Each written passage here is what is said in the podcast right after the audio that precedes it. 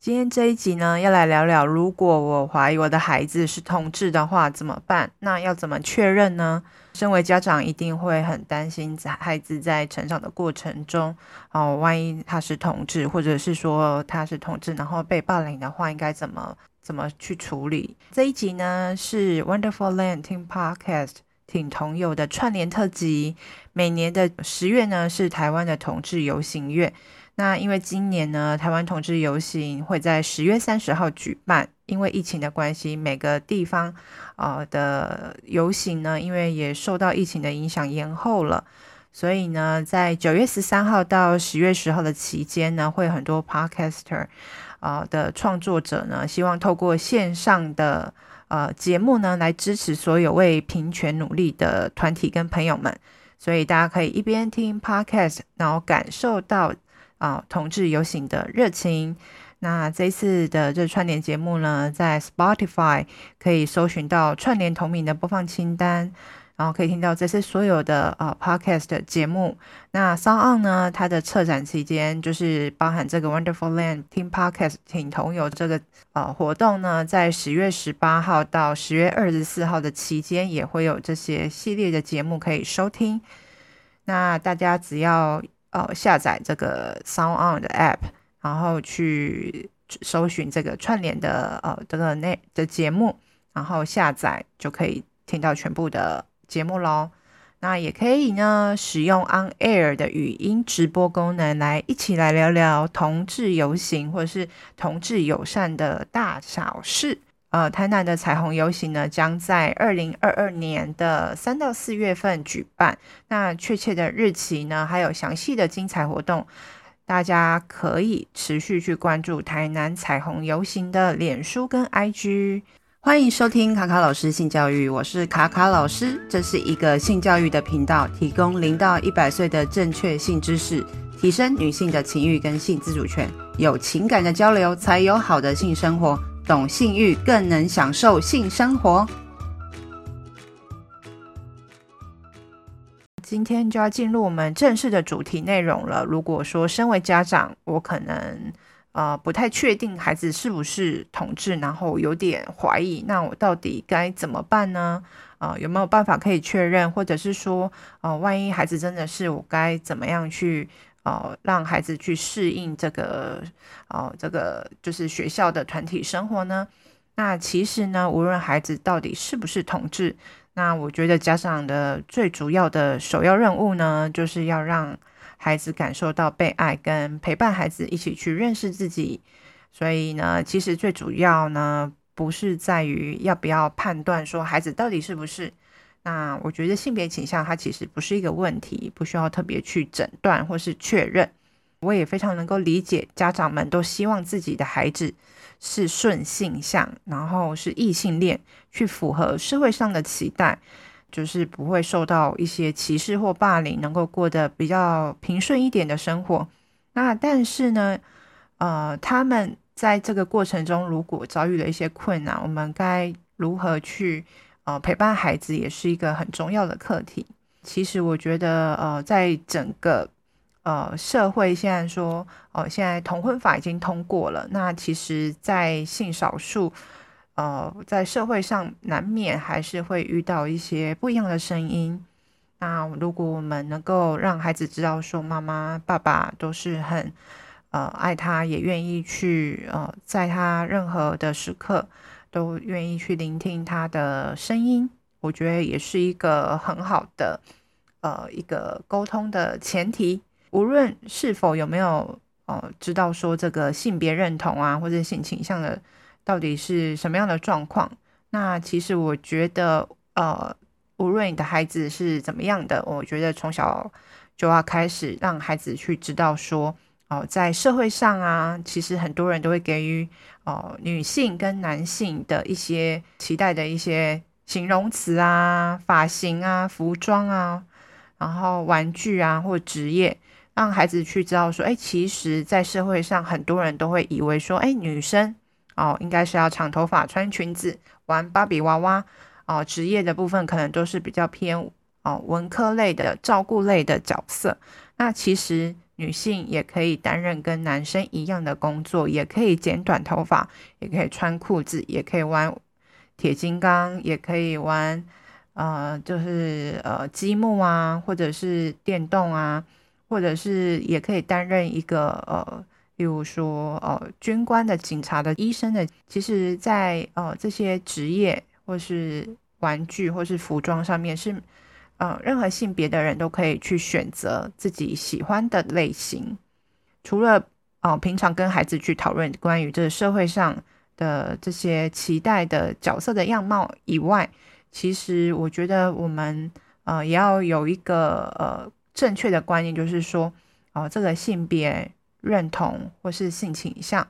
这个是天生的啊，孩子的呃。呃，在进入青春期的时候呢，当然也会受到同才的影响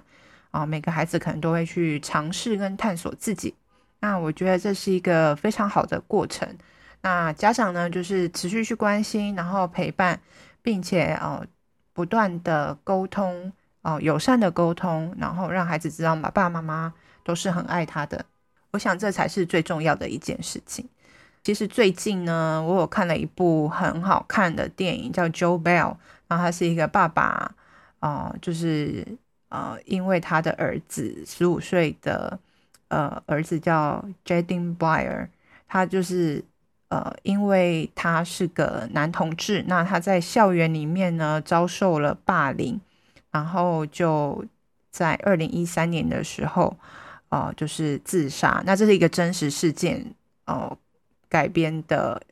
呃电影，那因为他的爸爸为了反对这个校园的霸凌以及为同性恋的发生，所以就是呃他就在那一年就是辞掉他的工作，然后就开始展开了横跨整个美国的践行活动，就是用走路的。好，那希望透过两年的时间走完啊、这个美国，然后在这个。旅行也不算是旅行，就是践行的期间呢，他去任何地方愿意听他讲关于霸凌的严重性，去倡议这个就是同呃同性恋这件事情不应该成为大家霸凌的理由。那其实他在这个呃横跨美国的呃步行的期间，就是也不幸在呃十就是他开始步行之后的同年的十月。然后他就被卡车就是意外，然后被撞伤身亡了。看完这部电影之后，会蛮感动的。他步调是蛮慢的，但是我觉得是一个很值得哦、家长哦、跟孩子们一起看的一部电影，可以去探讨说，呃，如果这个同学的状况发生在他的班上，孩子们会怎么样去帮助这个孩子？那以及家长们也可以去反思，如果你是他的爸妈的话，你还会呃做一样的呃选择吗？就是如何去，或者是说你要怎么去协助这个孩子，当他最脆弱、最无助的时候，该怎么去协助他？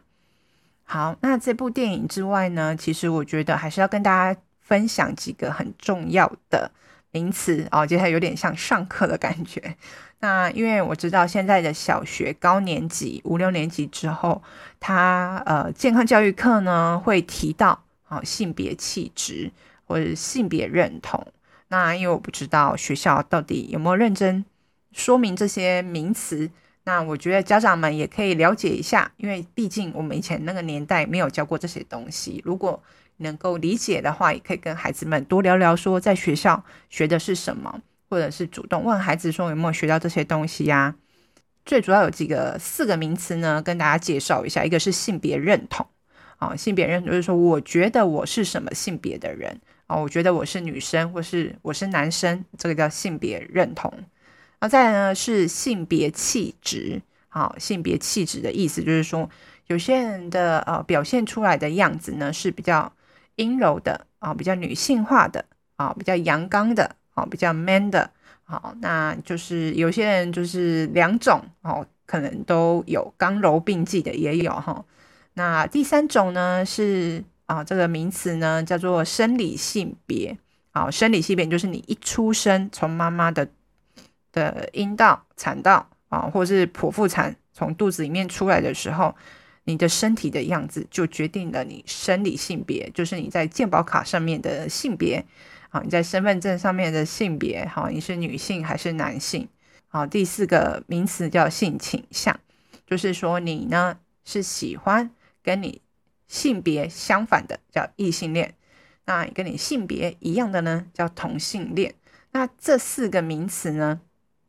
都代表了说，哦，其实是一个光谱。光谱的意思就是，啊、呃，举例来说呢，以两端一条线呢，零分到十分，那零分的话是左边，十分是右边。那我们每个人，例如说性别认同，女生是左边零分，然后男生是十分右边。我觉得我是女生，或是我是男生，好，你自己可以去决定。你觉得有点有点男生的感觉哦，女生偏男生的感觉吗？好，不知道哈，你可以自己去思考一下这个问题。性别气质呢，就是说，我觉得我表现出来的样子，有时候讲话非常的像男孩子。好，或是我是男生，我觉得我讲话有点像女孩子。也许他可能是偏五分，好，是中间的，或是偏八分，好，就是比较阳刚的，可以自己去思考一下。然后第三个呢，生理性别，女性跟男性，那这个部分应该是比较绝对值的。但是呢，也有一个中间的叫 intersex，就是呃，它同时生理呢有。具有男性跟女性的性器官，好，这就是另外一种性别。那再来呢，就是我们的性倾向，好，性倾向呢也有一个中间的，好，就是可能是异性恋、同性恋，那中间的话就是双性恋。那大家可以也是用分数的部分去觉得说自己比较偏向哦哪一边。好，那刚刚听到讲到那个性别认同呢？哦，也有呃，中间的话也有人是觉得说，哎，自己啊、哦、不想被定义是什么样的性别，也可以称之为酷儿，就是我自己定义我自己的性别。哦，有些人像前一阵子宇多田光啊、哦，一个日本的歌手，他不想要自己被定义自己是什么样性别的人，好、那他可以自己去定义自己。好，那再呢，除了这个宇多田光之外呢，例如像蔡康永。他就是一个哦，性别性别气质是比较阴柔的生理男性，然后呢，他的性倾向呢是同性恋。那像是唐凤政委呢，他比较偏向跨性别，因为他的生理是男性的，但是他觉得他自己是女性的，所以他是为跨性别的呃人。再来呢，我想要问大家一个小考题：你生理是男性？然后觉得你自己性别认同，好，觉得我自己是女性，啊，灵魂装错了身体啦，哈。那我又同时喜欢男生，请问我的性倾向是什么呢？是异性恋还是同性恋呢？好，这一题小考题，好，那大家欢迎留言，啊，回答你的答案。家长们就是再聊聊几个大家可能会有的一些迷思。大家就会想说，如果我从小时候就跟孩子们讲这个呃同性恋啊，或是这个什么什么双性恋什么之类的，他们会不会无法分辨啊？或者说他们在青春期正在探索，他们根本就不知道什么是啊、爱情，什么是友情？我觉得进入青春期之后，青少年因为荷尔蒙的关系，那情窦初开，其实都会想要呃跟喜欢的人。好，去有更进一步的互动跟关系。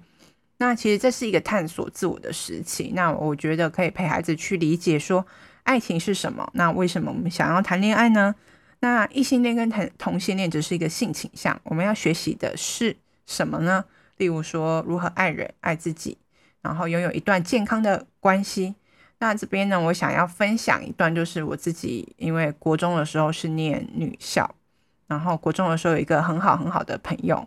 那他那时候呢有喜欢的女生学姐，然后帅帅的，就是以前就剪那种男生头。然后他说他喜欢那个学姐的时候，其实我蛮嫉妒的，觉得说为什么他可以去喜欢那个学姐，因为他还有收藏她的照片，会每天跑去他的那个学姐的班上，想要找她聊天，或是写信给她。在那个时候其实蛮觉得说这个嫉妒的感觉哈，不知道到底是喜欢他是出自于嗯、哪一种的喜欢，是那种有点像是、呃、女生爱女生的那种，还是友情的那一种？其实我觉得在那段期间，虽然说呃我也不太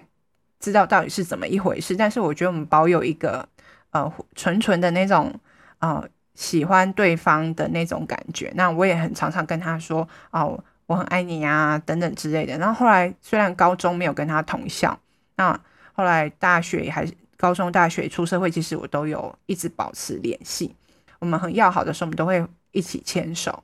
那在他就是后来结婚的时候，他的妈妈哦，因为跟我也很好，他就跟我说了一段话，让我还蛮感动的。他就说。如果他没有结婚的话，然后他觉得他跟我就是一起度过下半生作伴的话也很好。然后我我听到这句话的时候，其实真的真的很感动。那因为他们家是天主教家庭的，心里面那时候想的其实就是因为每个妈妈都是爱孩子的，那他们也是希望他们能够过得幸福快乐，所以真的很感动那段话。后来呢，就是他有一个好归宿，然后其实我自己呃也有交男朋友，因为我觉得在青春期的期间，呃，在因为我那都是在女校的情况下嘛，那当然也会有一些呃你可能不确定的时期，探索的时期，但是我觉得那一段迷惘的过去，或者是说至少我跟这个朋友还是一直都是呃。常有联系的，然后我觉得那个的关系并没有让我觉得说有什么造成什么伤害，而且我觉得那是一段非常好的回忆。那我们现在也是很好的朋友，常联络。她有小孩了，然后有一个很爱她的老公。我只是想要分享这一段，其实我觉得很很美好的童年的回忆吧，青春期的回忆就是很棒、很美好这样子。我分享这个最主要是让家长们知道说，其实有时候不用担心孩子们的这段期间啊、哦，如果青春期他可能会有一些嗯，就是情愫啊，我觉得这都是很正常的。那他自己也会去找到他自己的答案。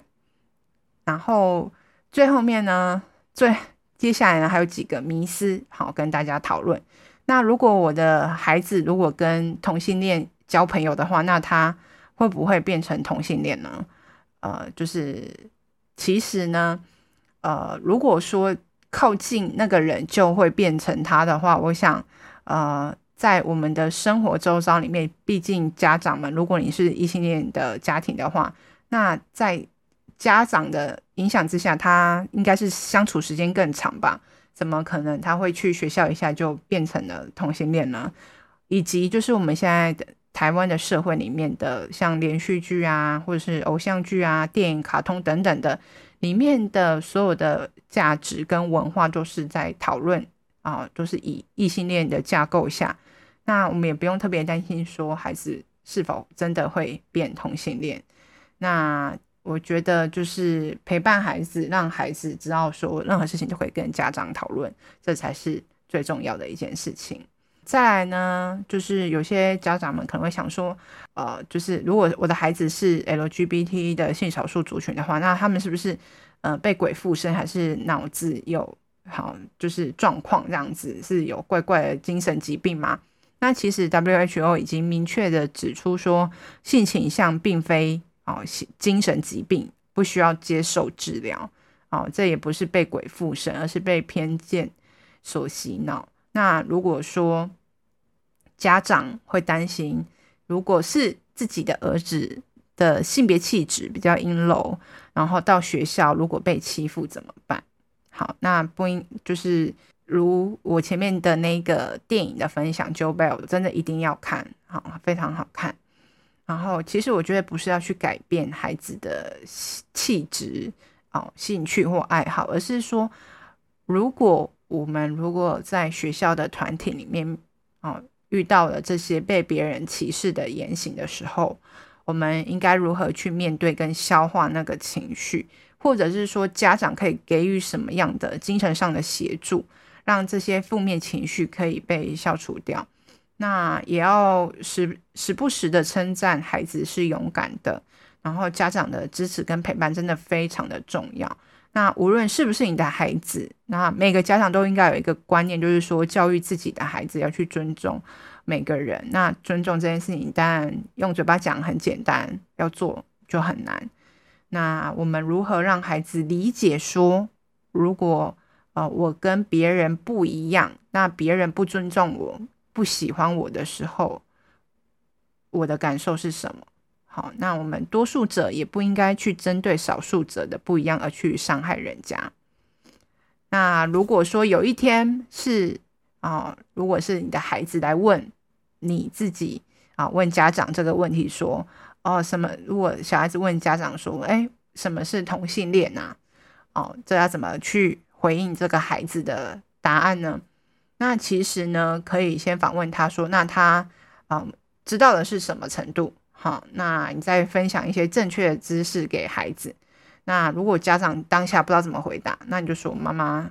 或是爸爸，就是我要先去上网查个资料，然后再跟你分享。当下孩子如果问这些问题的时候，你不能哦看起来就是非常的惊讶或生气哦，就是要给他一个肯定他来找你问问题的一个心态。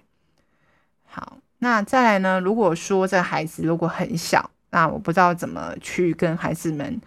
聊说，呃，同性恋这件事情，因为讲同性恋三个字这个名词，可能对孩子来说太困难，他可能才幼稚园而已。那我要怎么跟他讲呢？虽然说孩子还很小，但是可以用他们可以理解的语言，哦，去说明。啊，无论是男生还是女生，我们都会像爸爸妈妈一样爱上对方，然后组成家庭。哦哦，所以男生呢，可以爱上男。男生、女生也可以爱上女生。最后，想要跟大家讲说，嗯，多元的性别教育呢，就是人权的教育。如果我们歧视啊、呃、性的少数族群，然后不尊重哦、呃、多元的性别族群的话，那我们就无法呃，就是去尊重别人跟我们的不一样。其实性倾向呢不会伤害人，但是歧视跟霸凌的话，是会伤害人的。最重要、最重要的是让孩子知道，说家长不会排斥任何性倾向跟性别气质的孩子，愿意跟他一起讨论。那并且让他知道，说这世界上有很多不一样的人。那如果说家长还是很担忧，或是确认哦，觉得自己好哦，觉得还蛮确信说孩子可能是呃是同志的话呢，其实我觉得。可以，家长可以去跟啊、欢迎跟这个热线，好，这是有一个同志热线的协会呢来联系。那你们可以拨电话，或是上他们的脸书。那有一个脸书叫“亲爱的爸妈”，那上面呢其实有很多同志父母哦、受访的影片。然后我觉得每一句台词都非常的呃令人感到就是。很很很让我感动啦，然后我觉得也欢迎大家，无论你是不是，然后我觉得都可呃，我觉得每一个家长都应该去看，我觉得是非常好看的影片，然后也让人很感动。再呢，好，另外再帮 热线就是呃宣传一下，就是他们其实台北、台中、台南、高雄，其实固定都会有一些场次，让呃就是同志的父母啊，或是一些专家一起来面谈的机会。那大家也可以去他的官网看。好，那以上呢是我们这一集的串联特辑。那如果说大家有任何性教育的问题的话呢，也可以随时跟卡卡老师联系哦。拜拜。